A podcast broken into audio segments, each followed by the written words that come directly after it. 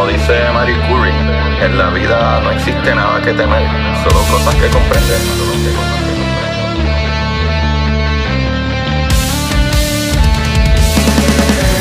Recuerden correr y buscar la manera de aprender que más le divierta.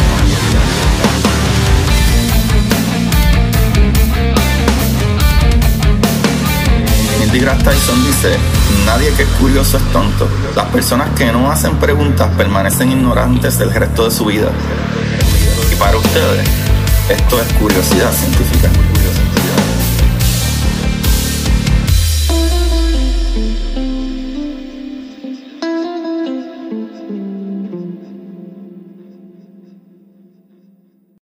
Buenas, Corillo de Curiosidad Científica. Bienvenidos nuevamente a otro episodio de Curiosidad con ustedes, su host, Agustín Valenzuela. Y el día de hoy, súper emocionado, porque es una persona que había escuchado hablar antes, pero realmente no, había, no me había introducido en, en su información, en su vida. Y gracias a Luis Herrero, un saludito ahí a Luis, él me dijo, mira, no, yo tengo a esta persona que es mi invitada el día de hoy, que lleva haciendo esto por más de 16 años, si no me equivoco, de lo que la stock en internet para buscar su información.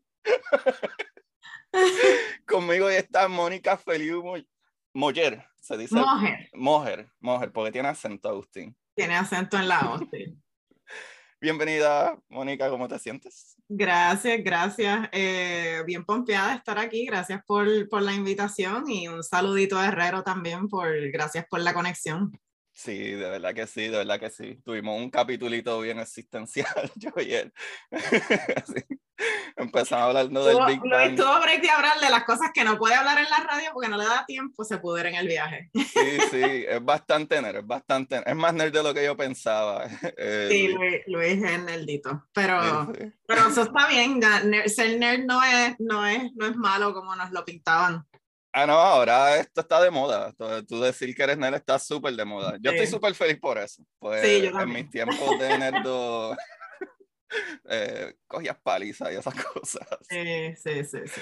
Mónica, qué maravilla. eh, yo llevo haciendo esto alrededor de unos tres años y medio por ahí. eh, Ujú. Incluso que hablé contigo hace unos minutos antes de empezar a grabar. Y algo brutal es que para mí yo entiendo que algo que va a ayudar a salvar el mundo, a lo mejor suena inocente, etcétera, pero yo estoy bien, bien, ¿verdad? Eh, eh, optimista de que entender ciencia, entender cómo funcionan las cosas, entender el aspecto tanto humano como, como, ¿verdad? En la sociedad el día a día, o por lo menos en mi caso, el conocer un poco más de ciencia y cómo funcionan las cosas, me ha dado como un sentido un poco más de a lo mejor paciencia, creo Mm. que un poco de humildad, mejor manera de tomar decisiones y creo que el trabajo que yo comencé, eh, algo que se necesita y más brutal aún es que tú llevas más de 16 años comunicando ciencia y trayendo las personas y los programas, ¿verdad? La- al frente. Eh, cuéntanos de eso. Eh, pues sí, yo llevo ya más de 16 años comunicando la ciencia. Eh, yo soy científica de formación, soy bióloga, neurobióloga de formación. Eh, no, yo hice mi bachillerato en biología, un doctorado en neurobiología.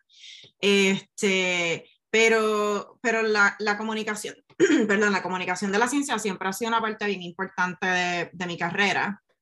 Eh, y fue algo realmente que comencé por accidente. Este, yo, no, yo no sabía que la comunicación científica era, no sabía que era una disciplina eh, tanto de trabajo como una disciplina académica, ¿no? Hay toda una rama de investigación académica que se dedica a estudiar la comunicación de la ciencia, diferentes aspectos de la comunicación de la ciencia. Eh, y yo no sabía ninguna de esas cosas cuando, Wow, yo tampoco. Yo cuando era enterar. estudiante. Eh, así es que realmente fue de carambola, ¿no? O sea, como decimos en Puerto Rico, fue de chiripa que yo me topé con la comunicación de la ciencia, pero para mí la comunicación de la ciencia fue una avenida realmente para yo poder manifestar una, en verdad, mi, mi misión de vida, ¿no? O sea, como que cuando yo decidí estudiar ciencia, más allá de porque pues el, el cerebro siempre me ha parecido fascinante, siempre me ha gustado hacer preguntas eh, y resolver problemas. Una de mis motivaciones principales para continuar una carrera científica eh, era que yo quería aportar al avance de la ciencia en Puerto Rico. Eh, y yo, pues yo, yo soy nací y criada en el barrio Maricao de Vega Alta, en un campo de Vega Alta, estudié mi bachillerato en la Universidad de Puerto Rico en Bayamón y cuando terminé mi bachillerato yo decido irme a los Estados Unidos para continuar mi, mi, entrenamiento y una de mis motivaciones principales para hacer eso, más allá de seguir estudiando, era que yo quería contribuir al avance de la ciencia en Puerto Rico. Este, pero pues una vez me voy, me doy cuenta que pues contribuir al avance de la ciencia en Puerto Rico de la manera que yo pensaba que lo iba a hacer, que era regresando a Puerto Rico, siendo profesora en Puerto Rico, era algo que me iba a tomar un montón de tiempo. Y en verdad yo no soy la persona más paciente del mundo. Así es que empecé a buscar maneras en las que aún yo estando fuera, eh, yo en ese momento estaba en Boston, Massachusetts, eh, aún estando fuera, yo pudiese mantenerme conectada con la comunidad científica boricua y aportar al avance de la ciencia en, en el archipiélago. Y, ahí pues descubro Ciencia Puerto Rico, que es una de las organizaciones con las que trabajo hoy en día. Eh, y sobre todo descubro la comunicación de la ciencia, ¿no? Descubro que es posible combinar eh, ese, esa pasión por la ciencia, y, pero también por contar historias. Pero sobre todo yo creo que lo más importante que yo descubrí con, con el trabajo que, que, comencé a hacer y que sigo haciendo con Ciencia Puerto Rico es que era posible combinar mi cultura, mis identidades, quién yo soy, de dónde vengo con la ciencia. Eh, y, y, pues con, con, contar historias. Y para mí eso, eso fue algo que me voló la cabeza porque particularmente cuando yo llegué a los Estados Unidos, yo recibía todos estos mensajes implícitos y explícitos de, tú sabes, como que tienes que bajarle dos a, a lo boricua, ¿no? O sea, como que tú ah. tienes que enfocarte en ser científica, pero bájale a lo boricua, como que no puedes ser tan boricua. Y no, y eso me causó una crisis de identidad.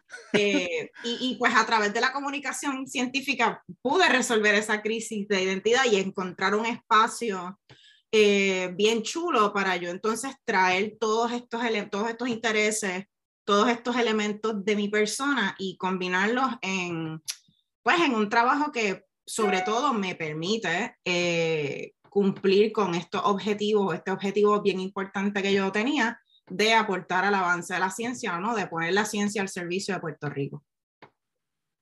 Brutal, brutal, brutal. Ahí que lo mencionaste, ¿verdad? Que tú estás trabajando con eh, Ciencia PR. ¿A qué se dedica Ciencia PR? Ciencia Puerto Rico, sí, Ciencia Puerto Rico o Ciencia PR. Este, pues nosotros somos una organización sin fines de lucro que nosotros reunimos a cualquier persona que esté interesada en la ciencia de Puerto Rico, no necesariamente científico o científica, no necesariamente eh, puertorriqueño o puertorriqueña, sino alguien que tenga ese, ese interés común, ¿no? Eh, y, y, pues tenemos una red, hemos construido una red de más de 15 mil personas que de alguna manera se identifican con eso. Eh, no, por medio de, de, esa comunidad tenemos el colectivo de científicos y científicas puertorriqueñas más grande del mundo. Eh, y nosotros esencialmente aprovechamos el conocimiento de ese colectivo de personas, pero sobre todo el compromiso que tiene ese colectivo de personas para precisamente poner la ciencia al servicio de Puerto Rico. Nosotros tenemos iniciativas de educación escolar, tenemos iniciativas de alcance comunitario, de comunicación, para apoyar el desarrollo profesional de científicos y científicas jóvenes, y todo con, con el propósito de, a través de esos distintos espacios, poner la ciencia al servicio de Puerto Rico, ¿no? mejorar la calidad de vida en el país, eh, mejorar su desarrollo económico, la capacidad que tienen las personas de utilizar la ciencia eh, para, para, mejorar sus vidas. Eso es lo que nosotros hacemos como organización. Wow, eso está brutal. Es que eh, está bien loco que yo comunico ciencia y no sabía nada de esto. ¿Sabe? Qué bueno, ¿verdad? Que, que, ahora lo sé y puedo, ¿verdad? comenzar a moverme por los caminos adecuados. Eh, pero está, no, no, sé, como que me, me, me, da un poquito de pena que no escucho más de, sobre esto, como que, wow, Pero, anyway, de, de, de verdad que está súper brutal. No tenía ni idea de esto. En verdad es fascinante. Otra cosa que también que me llamó la atención es que tú estás con, no sé si otra corporación que se llama eBiology. Sí, yo trabajo con otra organización que se llama, bueno, ahora mismo se llama el Science Communication Lab y iBiology es como el iPhone o el iPad. Oh, eh, eh, pero en español es eBiology, sí. Eh, es una organización que se dedica también a la comunicación de la ciencia, pero nuestra vía principal son videos. Nosotros, esta organización que está basada en Berkeley, California, eh, nosotros nos dedicamos a producir distintos tipos de videos, eh, desde documentales, por ejemplo, mi, esta organización y algunos de mis compañeros de trabajo produjeron un documental sobre la tecnología eh, de ingeniería genética conocida como CRISPR. Es un documental que está en Netflix, está en PBS, se llama Human Nature. Este, así es que pues esta organización de la que yo soy parte produjo ese documental, pero nosotros también eh, producimos cortometrajes sobre distintos temas de ciencia para contar historias de científicos científicas. Eh, también creamos cursos eh, basados en videos para, para apoyar el, el desarrollo profesional de, de, pues, de científicos y científicas. Em, así es que todo lo que hacemos no está en, en, ese espacio de la comunicación científica, pero primordialmente mediante video eh, y sobre todo no promoviendo el, el acceso a, a, ese contenido, porque todo lo que nosotros hacemos, pues el contenido es gratuito. Wow, brutal, brutal. Eso que me estabas diciendo de los videos, ¿eso es lo mismo de la colaboración del American Museum of Natural History?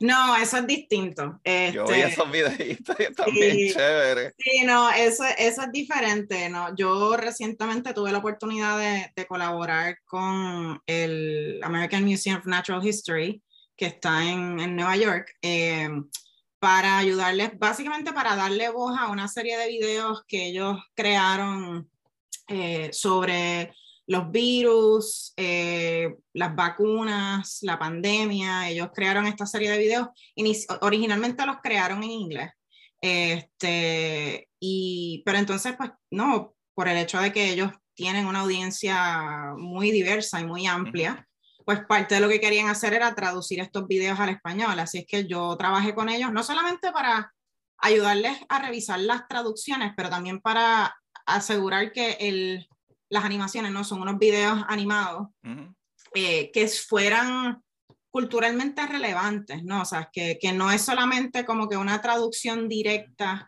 desde el inglés, sino que la traducción hiciera sentido pensando en que esto lo van a consumir distintos tipos de personas, de distintos trasfondos, de distintas nacionalidades, pero que todas hablan español. Em, y pues ahí tuve la oportunidad de apoyarles con ¿no? una de mis áreas de, de peritaje, que es la, la, comunicación culturalmente relevante, que no es más que, que conectar ¿no? la ciencia, comunicar la ciencia de una manera que sea pertinente para la cultura, las identidades y el contexto eh, de, de, las personas que están consumiendo, que están recibiendo esa comunicación, porque no, nosotros los seres humanos, todas las personas tienen cultura, ¿no? Y la cultura ampliamente definida, ¿no? Es una serie de costumbres, de creencias, de valores que comparten personas, que comparten ciertos grupos, ¿no? Cultura no es solamente música o comida, sí. ¿no? La cultura es más, más que eso. Eh, pero todos los seres humanos eh, interpretamos el mundo a través de distintos lentes culturales, ¿no? Uh -huh. O sea, la cultura realmente impacta cómo nosotros consumimos, interpretamos la información. Así es que una parte importante de mi trabajo es, es pensar eh, y, y, comunicar la ciencia de manera que tome en cuenta esto, ¿no? Que no todas las, las personas interpretan, valoran, entienden la ciencia de la misma manera, porque pues no todo el mundo tiene las mismas experiencias de vida, los mismos valores. Entonces, para nosotros poder llegar de manera más efectiva a las personas, tenemos que tomar en cuenta ese contexto cultural. Eh, así que esta colaboración con el American Museum of Natural History fue una oportunidad ¿no? de, de yo traer ese, ese expertise a, a, esa serie de videos que ellos crearon sobre un tema que, pues, obviamente sumamente importante. importante. Qué brutal, qué brutal eso. Eh, me parece súper interesante que, no sé, a lo mejor soy yo aquí sobreanalizando, pero me parece interesante de que obviamente tú eres bióloga, pero también eres neurobióloga. Eh, lo que me dice a mí que tú estás analizando un poco más las cosas y tomas en cuenta esto de la cultura, porque incluso en mi caso, cuando yo comencé a hacer el podcast, amistades mías me decían, ah, pero es que estás diciendo tal palabra o tal palabra, como que deberías de hablar un poco más neutro, porque a lo mm. mejor en Sudamérica o, o, en México, en Centroamérica no te entienden, y etcétera. Y yo les dije, loco, yo consumo un montón. De, yo tengo mis amigos de astrofísicos en acción que son astrofísicos mexicanos y yo lo entiendo súper bien, ¿sabes? Eh, yo tengo esta, eh, este muchacho que también es otro físico en España y él explica la física con su palabra y chaval y whatever y uno lo Javier, entiende. Javier Santolaya. Santolaya. Ajá, y yo Javier Santolaya. Ahí está. Tíramelo para acá. es increíble que tú veas a Neil deGrasse Tyson aquí antes que a Javier, pero está bien, Javier. Ya verás. No, mentira. Está este... pronto. No, no, este, ajá, Javier Santolaya y tú lo escuchas y tú entiendes súper bien. Como que si no entiendes la ciencia, una cosa, porque puede ser un poco complicado, que si entanglement, que si, eh, etcétera, este, pero, pero se entiende, ¿sabes? Y me parece súper interesante que, ¿verdad? Tú lo estás viendo de la, de la perspectiva que si tú traduces literalmente lo que dice en inglés, no hace nada de sentido. Claro, claro. Eh, sí, sí, o sea, ciertamente es importante no considerar no solamente el idioma que habla hablan las audiencias, ¿no? Las personas con las que tú estás conversando. Eh, hay, no, hay que tomar en cuenta también la jerga, más allá de los tecnicismos, ¿no? Que pues, aunque qué sé yo, millones de personas hablamos español, pues tenemos eh, palabras que son particulares de ciertas regiones, ¿no? Hay regionalismos y eso.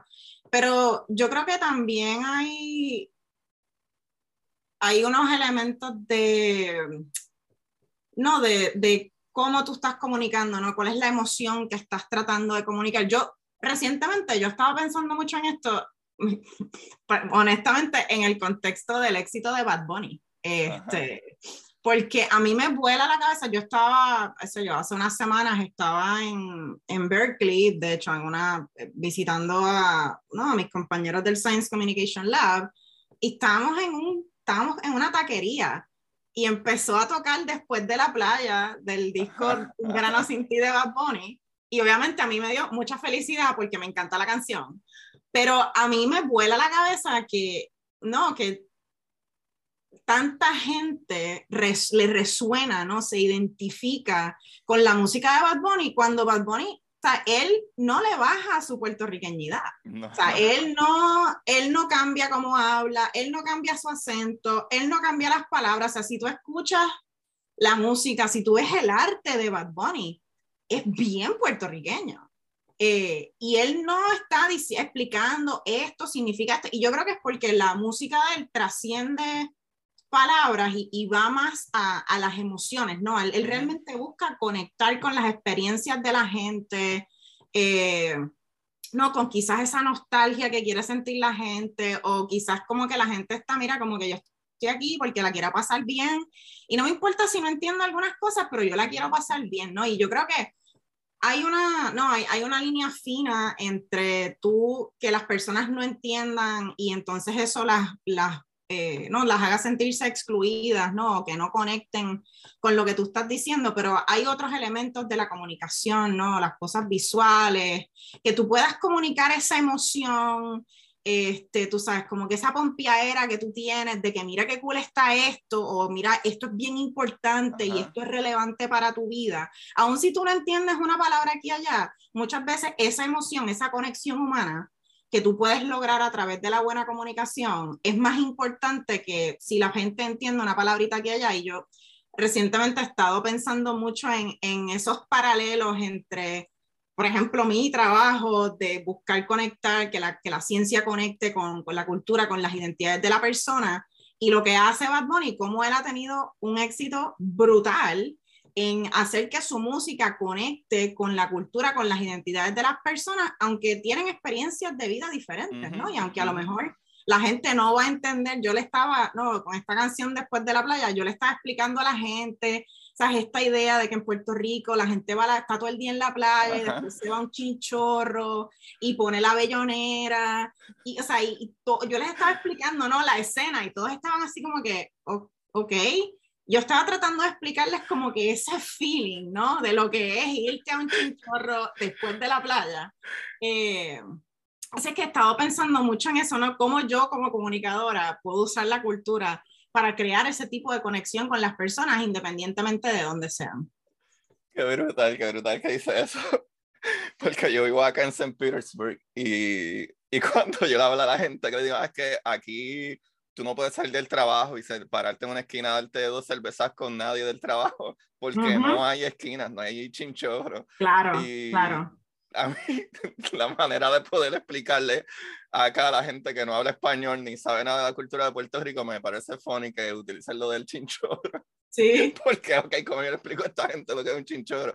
Y pego como que no, este es un lugar que es chiquitito usualmente, a lo mejor venden alguna fritura, y, pero es más bien cerveza barata y nadie le importa y hay uno en cada esquina, aquí no hay. Eh, pero es funny eso. Y otra cosita que, que me parece interesante, yo creo que lo que hace Bad Bunny, probablemente el éxito que ustedes tienen y maybe el, el, poco de éxito que yo tengo, es que realmente nos disfrutamos esta parte. Si tú te fijas, usualmente sea que eres científico comunicador, en el caso de Bad Bunny eh, eh, cantante, si tú te fijas, él no está haciendo nunca lo que la gente está en expectativa que suceda. Cuando yo creo que tú haces lo que sea que tú haces, que te lo disfrutas, va a funcionar porque tú lo vas a hacer con mucho más ganas. Y es algo que incluso en mi último episodio, el que salió ayer, eh, hay un punto que yo me estoy riendo, que me estoy gozando de lo que estoy diciendo.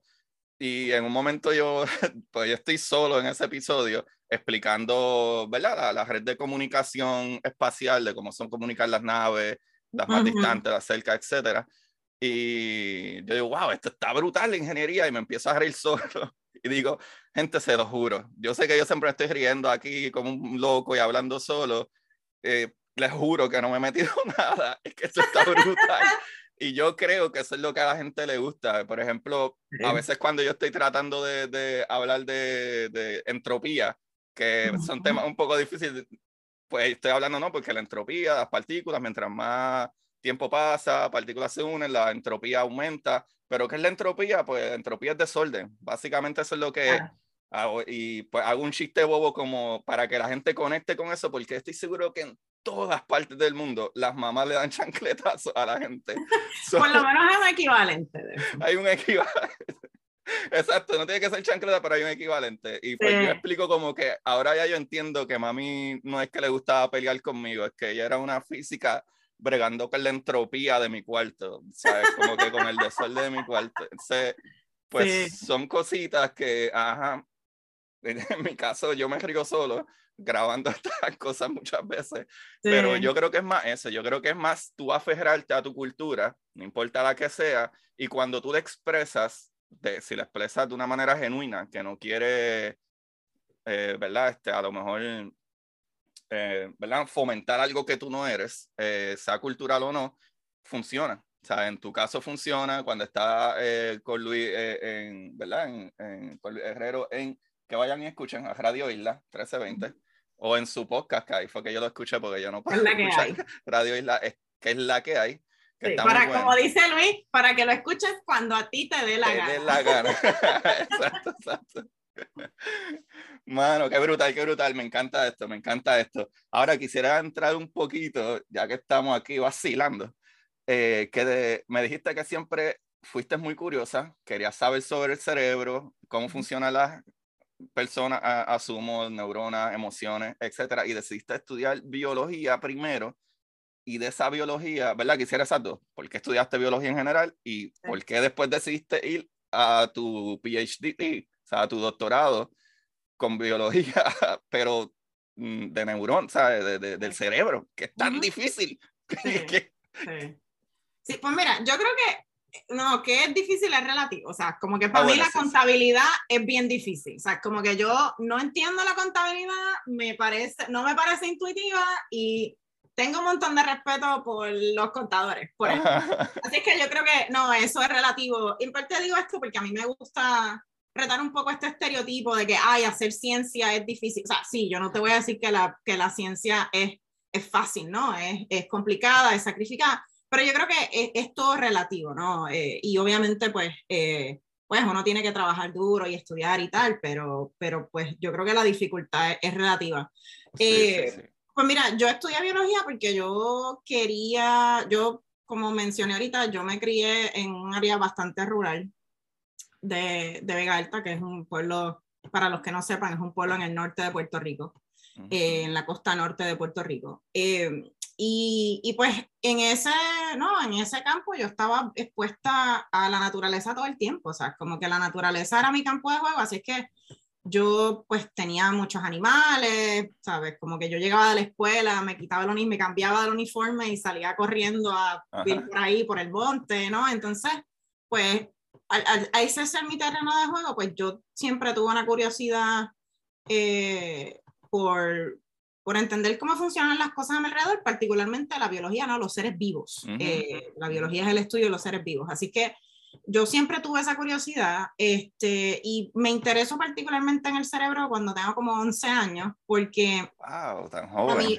a, mi, papá le diagnostican eh, depresión, eh, una depresión severa y trastorno de ansiedad severo, y pues no, yo veo los cambios en, en, su comportamiento y aunque yo no entiendo bien qué es lo que está pasando, yo sabía que lo que, está, lo que él le pasaba tenía que ver con su cerebro. Este, así es que ahí comienza ¿no? mi interés en, en el cerebro particularmente y yo decido eh, que quiero estudiar medicina porque quiero ser psiquiatra, ¿no? porque en ese momento yo lo que sabía era que para apoyar a personas con eh, trastornos de salud mental como mi papá, quien ayudaba a esas personas era un psiquiatra.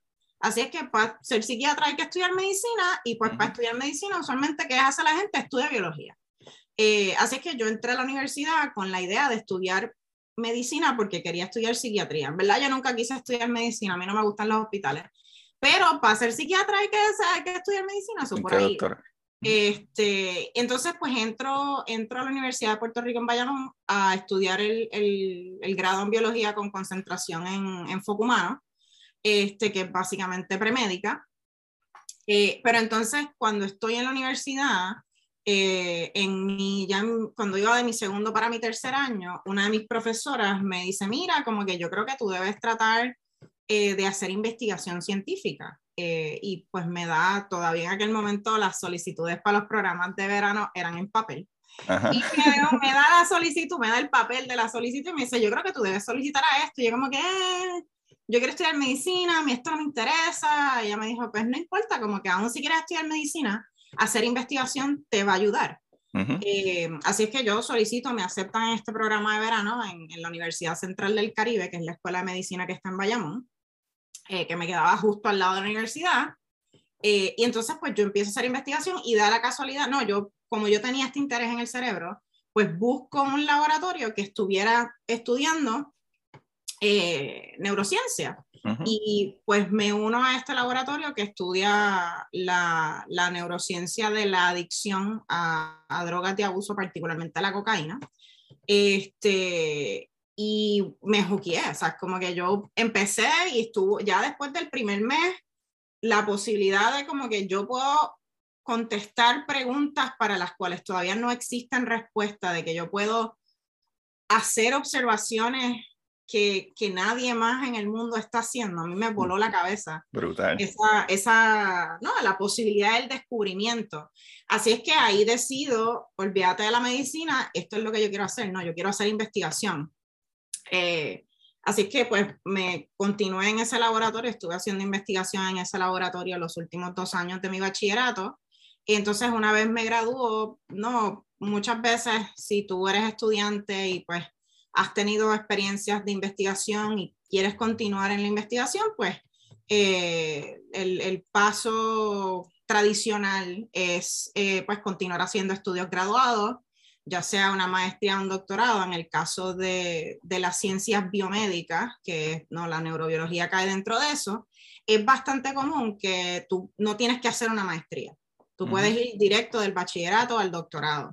Este, así es que yo eventualmente decido que ese es el camino que quiero seguir, pero quería cogerme un break. Este, yo no quería, yo necesitaba no poder, no, no, no estudiar por un tiempo. Así es que yo trabajé como técnica en un laboratorio de investigación por tres años y entonces después de eso hago el, doctorado y pues en esta experiencia de investigación decido que quiero explorar otros, no, otras áreas de, de, la neurociencia. Yo eh, no, en este laboratorio estuve tres años en, en MIT, estuve eh, investigando mecanismos de la memoria, ¿no? de que cómo básicamente de forma molecular cómo, cómo aprendemos, ¿no? cómo eh, guardamos las memorias. Eh, y entonces luego para mi doctorado me mudo al otro lado del río en Boston, eh, me, voy a Harvard a hacer el doctorado. y entonces ahí para mi doctorado estudio realmente lo que se le conoce como ciencia básica, ¿no? Mecanismos, tratar de entender mecanismos fundamentales de cómo funciona nuestro cerebro, en, el, en mi caso, cómo las, no, cómo las neuronas regulan la comunicación, se le llama transmisión sináptica, ¿no? cómo, cómo, se regula esa, esa comunicación, eh, porque pues eso es un proceso que es súper importante, que pasa entre todas nuestras neuronas, pasa entre las neuronas y nuestros músculos, así es que es, es, un proceso que está muy, muy regulado, porque si ese proceso se sale de control, pues ahí es que vienen enfermedades, ¿no? Y problemas, así que todavía, aunque sabemos mucho de, cómo se da esa comunicación, todavía hay muchas cosas que no conocemos, así que yo estaba estudiando ese proceso. Wow, eso está súper brutal. Yo estaba leyéndome hace años eh, un paper que hablaba de eso, de dónde es que se guarda la memoria y decía, ah, fue hace un par de añitos y no sé cuán viejo era el paper tampoco, pero hablaba de que no sabíamos realmente si era como que en el hipocampo o parte de las neuronas o estaba medio tricky eso. Me parece súper fascinante de que mientras más tú ejercitas el cerebro se crean más conexiones y más conexiones y es como que wow, literalmente tú absorbes conocimiento y es como si siguieras poniendo bloquecitos en el piso para pasar. Eso me, me vuela la cabeza, de verdad que sí, de verdad que sí. Sí, esa eh, capacidad que tenemos de, de, aprender, de modificar, ¿no? De acuerdo a las experiencias, al conocimiento nuevo, es lo que se le llama, se le llama plasticidad. Eh, no, es esa maleabilidad o esa adaptabilidad que tiene el cerebro de, de cambiar de acuerdo a, a, las experiencias. Qué brutal, qué brutal. Esto me emociona tanto. Durante el periodo que estuviste, ¿verdad? Estudiando esto, ¿verdad? Que estuviste en los laboratorios y eso, tenía una meta per se, como que ah, queremos investigar dónde sucede X proceso y, y lograron, ¿verdad?, descubrir algo sobre eso. Sí, o sea, obviamente teníamos objetivos, ¿no? De, teníamos unas preguntas de investigación específicas que, que queríamos contestar y publicamos parte de, de la investigación. No me, yo tengo que ser honesta, no recuerdo los detalles. Ah, no, muy bien, está muy bien. Este, porque no, hace, hace muchos años ya de eso y pues yo no, ahora mismo yo, mi rol es, a tiempo completo ser comunicadora, yo, ya yo no hago investigación. este, pero sí, o sea, llegamos a hacer contribuciones, ¿no? La, la, forma en la que en la ciencia académica en que se mide la, la productividad y, y las... Eh, las contribuciones que uno hace al, conocimiento científico es usualmente a través de la publicación de artículos científicos que son revisados por pares y pues sí, yo fui parte de varios equipos que no, desde lo que hice como subgraduada hasta lo que hice en, MIT que eh, publicamos nuestro, nuestro descubrimiento. Súper brutal, súper brutal. Te iba a preguntar, este, vi una, una medio charla o algo que hiciste que parecía como un TED Talk eh, en, Falling Walls Science Zooming. ¿Cómo fue esa experiencia? Pues casi al final sale este tipo y yo, a mí me cayó mal, a mí me cayó mal, yo no sé tú. Sí, a todo el mundo le cayó mal. A mí me cayó bastante mal el anormal ese. Sí, sí, sí. Eh, pues mira, te doy el trasfondo. Eh, este video del que estás hablando no es, es una charla que yo di en, en la conferencia, eh, se llama Falling Walls, es una conferencia que se da todos los años en Berlín, en Alemania. Eh, y Falling Walls es una organización que se crea alrededor de la idea de derribar muros entre la ciencia y distintas, distintos sectores de la sociedad, ¿no? Y pues se organiza alrededor de la idea de la caída del muro de Berlín, que cae el 9 de noviembre del 1989, creo. Eh, creo que tengo bien la fecha.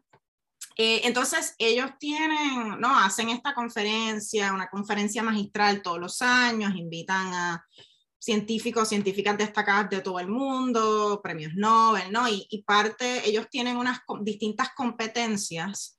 Eh, y entonces uno de los proyectos que yo lidero dentro de Ciencia Puerto Rico, eh, que es un proyecto que se llama Aquí nos cuidamos, un proyecto comunitario, educativo, eh, multimedia, que se enfoca en promover la prevención de COVID-19, la vacunación y la salud mental entre comunidades marginadas en Puerto Rico, porque este proyecto ¿no? surge al principio de la pandemia, porque nosotros eh, no, notamos que había una necesidad de hacer más educación, pero educación que atendiese las distintas realidades que se viven en Puerto Rico, particularmente las, necesidades de, de, de diversas comunidades marginadas que ¿no? que han sido desproporcionalmente afectadas negativamente por, por la pandemia.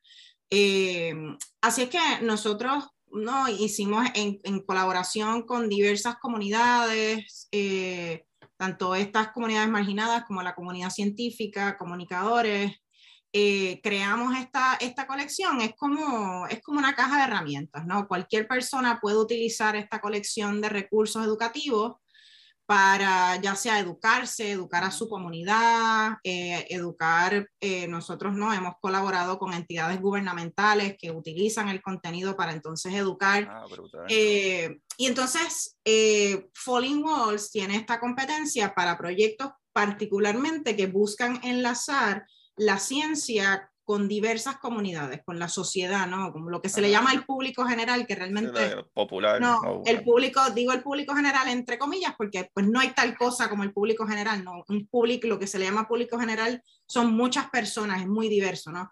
Pero eh, nada, nosotros entramos en esta competencia, eh, fuimos, ellos escogen 50, eh, escogen 50 finalistas y 20 ganadores. Entonces esos 20 ganadores, ellos te llevan a, Berlín para que entonces tú hagas un pitch, haces una competencia final donde tú tienes cinco minutos para presentar eh, tu proyecto ante un jurado y ese jurado escoge lo que ellos le llaman el Breakthrough of the Year o el avance del año eh, en esta categoría ¿no? de, de, alcance, lo que se le llama en, inglés Science Engagement, ¿no? que es el alcance científico. Eh, y entonces, pues el proyecto de nosotros ganó y pues parte de lo que recibimos cuando ganamos eh, es que presentamos el, el, proyecto en esa noche final, que es donde, pues ahí es donde se presentan los premios Nobel y tal. Este, así que yo, yo tuve la oportunidad de representar a, al, al, proyecto Aquí nos cuidamos en Berlín. Entonces, esta charla que estás mencionando es esa, no, ese, ese pitch que yo hice en, en la tarima principal. Entonces, pues, lo que estás mencionando al final del video, yo le explico que los alemanes tienen un sentido del humor particular, ¿no? Hablando de cosas que son eh, dependientes de la cultura, ¿no? El humor es una de esas cosas que es muy cultural, es muy contextual. Entonces, pues, básicamente ellos tenían a esta persona que era como un clown, no, no, estaba vestido de payaso, ¿no? Pero ese era su rol, de ser un payaso, eh, ser un clown. Y entonces esta persona, se, cuando ya tú estabas, se te estaba acabando el tiempo, la persona se paraba entonces hacía como un sketch, tú sabes, como que cogía el teléfono y era como que, o sea, hacía así en la muñeca, se señalaba la muñeca como que ya se te acabó el tiempo, este, pero tengo que decir que por lo menos todos los latinos que estábamos allí estábamos como que, pero ¿y qué le pasa a este tipo? Eso es bien de boricua, bien regular, o bien de latino, bien de latino, mira papá, que tú vas.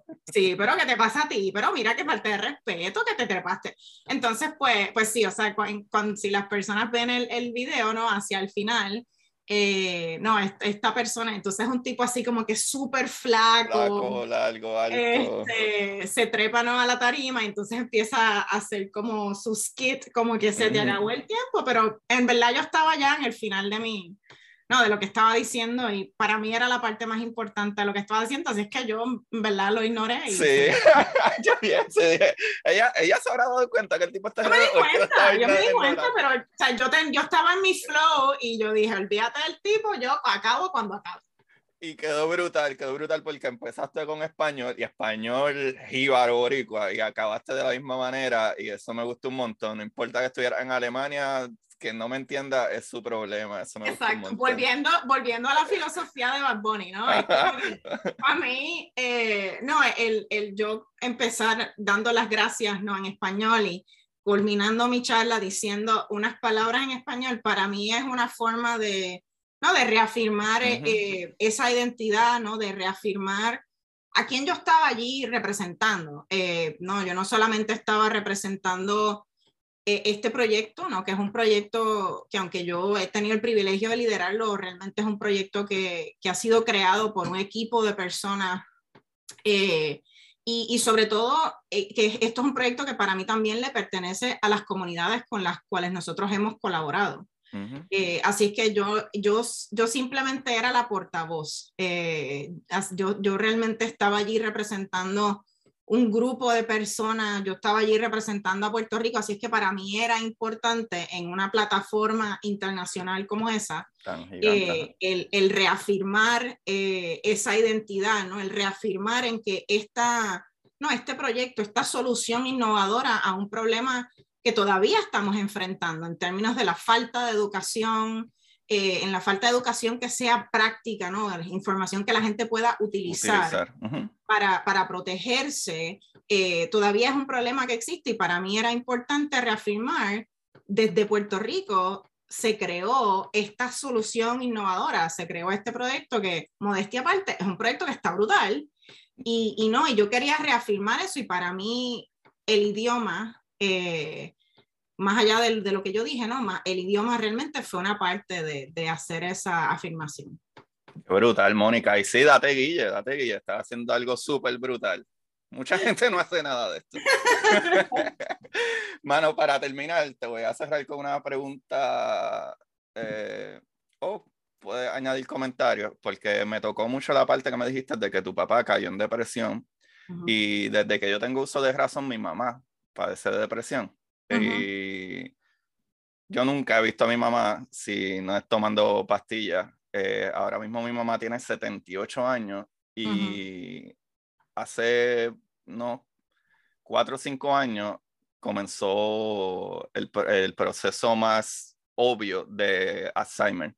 Mm, y que una degeneración, ¿verdad? Este, de, del cerebro, básicamente. Y cada vez más eh, yo entiendo que hay un problema que a lo mejor parte por las medicinas, parte a lo mejor ella sí va a tener esta degeneración, no importa lo que fuera, pero creo que hay un problema súper grande cuando utilizamos la palabra, que creo que en tu caso sería lo perfecto para comentar sobre ello, cuando utilizamos la palabra salud mental. Creo mm. que nosotros de pequeños, eh, yo creo que a lo mejor tú y yo somos bastante, ¿verdad? Eh, eh, por ahí de la, la misma edad, pero yo tengo 40 años y cuando pequeño a uno le decían no puedes llorar, no puedes X, si tú vas al psicólogo estás loco o algo malo, hay un problema contigo. Y creo que no se habla suficiente sobre lo normal que es romperse una pierna y lo normal que es partirse un dedo y tener que ir al doctor. Y la gente no entiende mucho eso porque por demasiados años tú podías partirte un brazo y estaba bien por ser un morón y treparte donde no te tenías que trepar, pero no puedes ir a un psicólogo porque tienes algún problema. Claro. ¿Qué nos puedes decir entre tu experiencia y cómo se podría, si hay alguna manera de o hacer más campaña o normalizar la educación eh, ¿verdad? Mental. Sí, mira, yo no soy psicóloga, así que hay, hay no, hay, hay, cosas que están, como dicen en inglés, above my pay grade. fuera de eh, nuestra están, están, fuera de, de mi expertise.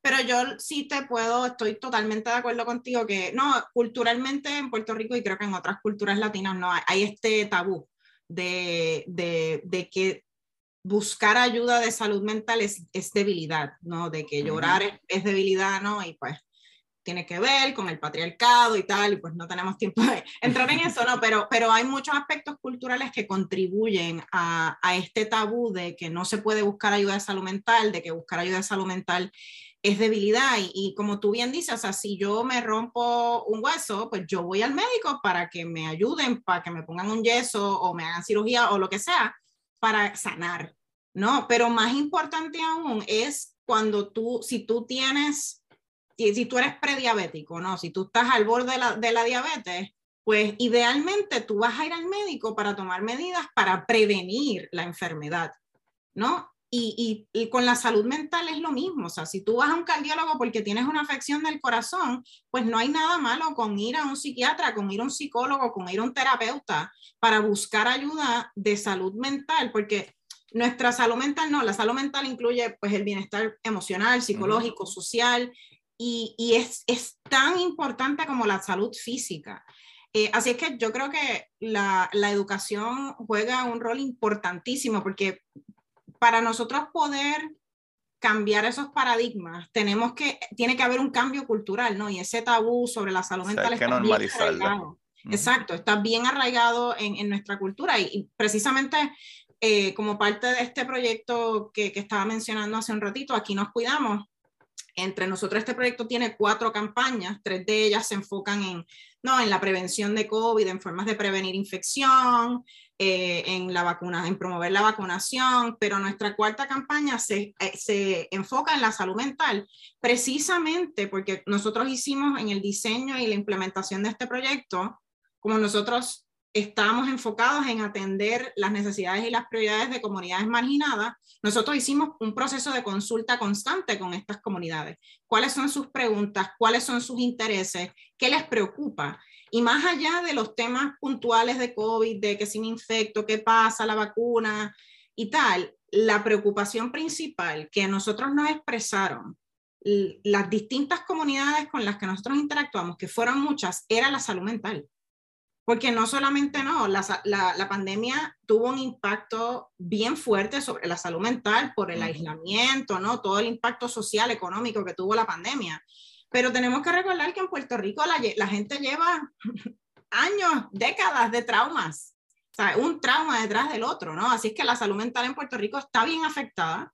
Eh, ¿no? En Puerto Rico, aparte del tabú, ¿no? Del cultural, hay una falta de servicios de salud mental apropiados. Así es que nosotros creamos una campaña entera con recursos, con videos, con audio, videos en español y en lengua de señas. Nosotros creamos ah, videos. Es, es, solamente en lengua de señas, eh, porque la comunidad sorda en Puerto Rico es una, es una comunidad que está bien desatendida.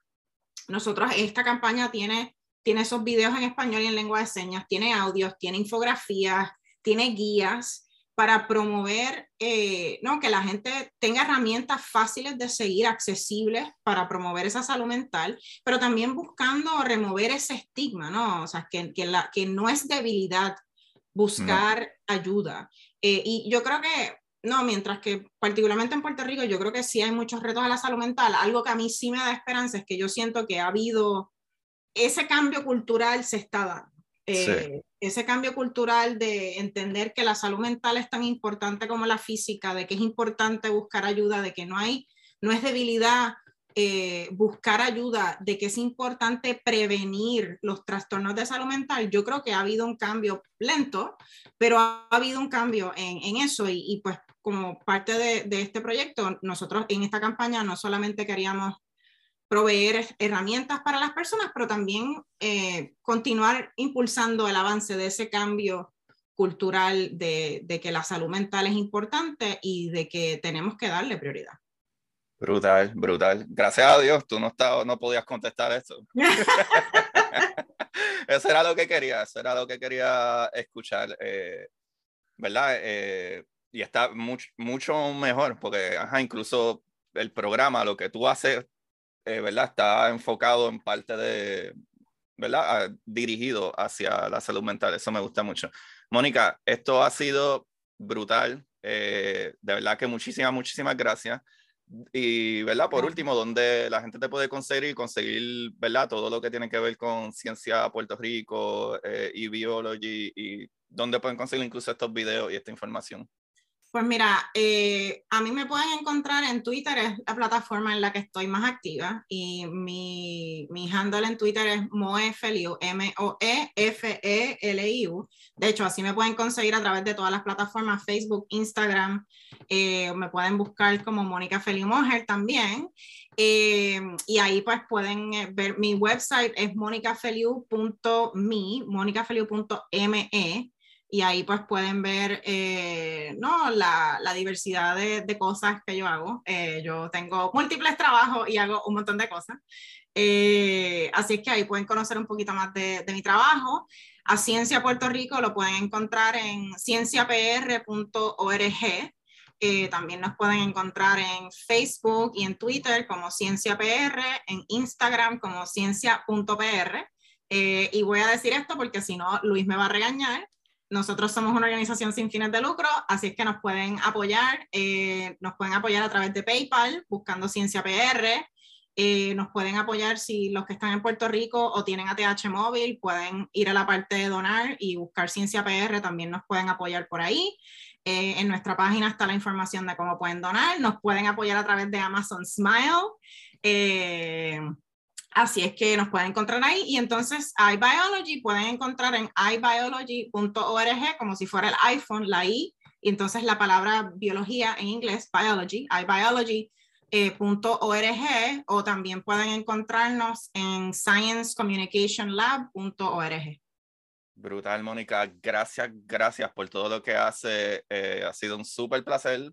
Eh, hopefully te tenemos de vuelta y cuando quieras anunciar cualquier cosa o lo que sea, me puedes escribir y, ¿verdad? yo o lo pongo en mis páginas o lo que sea, o pasas por aquí otro ratito. Claro que sí. Así que a todos ustedes, Corillos, me pueden seguir como Curiosidad Científica Podcast en Instagram y todas las demás cosas. Ahí están el resto de mis links para vernos la próxima. Y recuerden buscar la manera de aprender que más les divierta. Chequeamos. Y para ustedes, esto es Curiosidad Científica.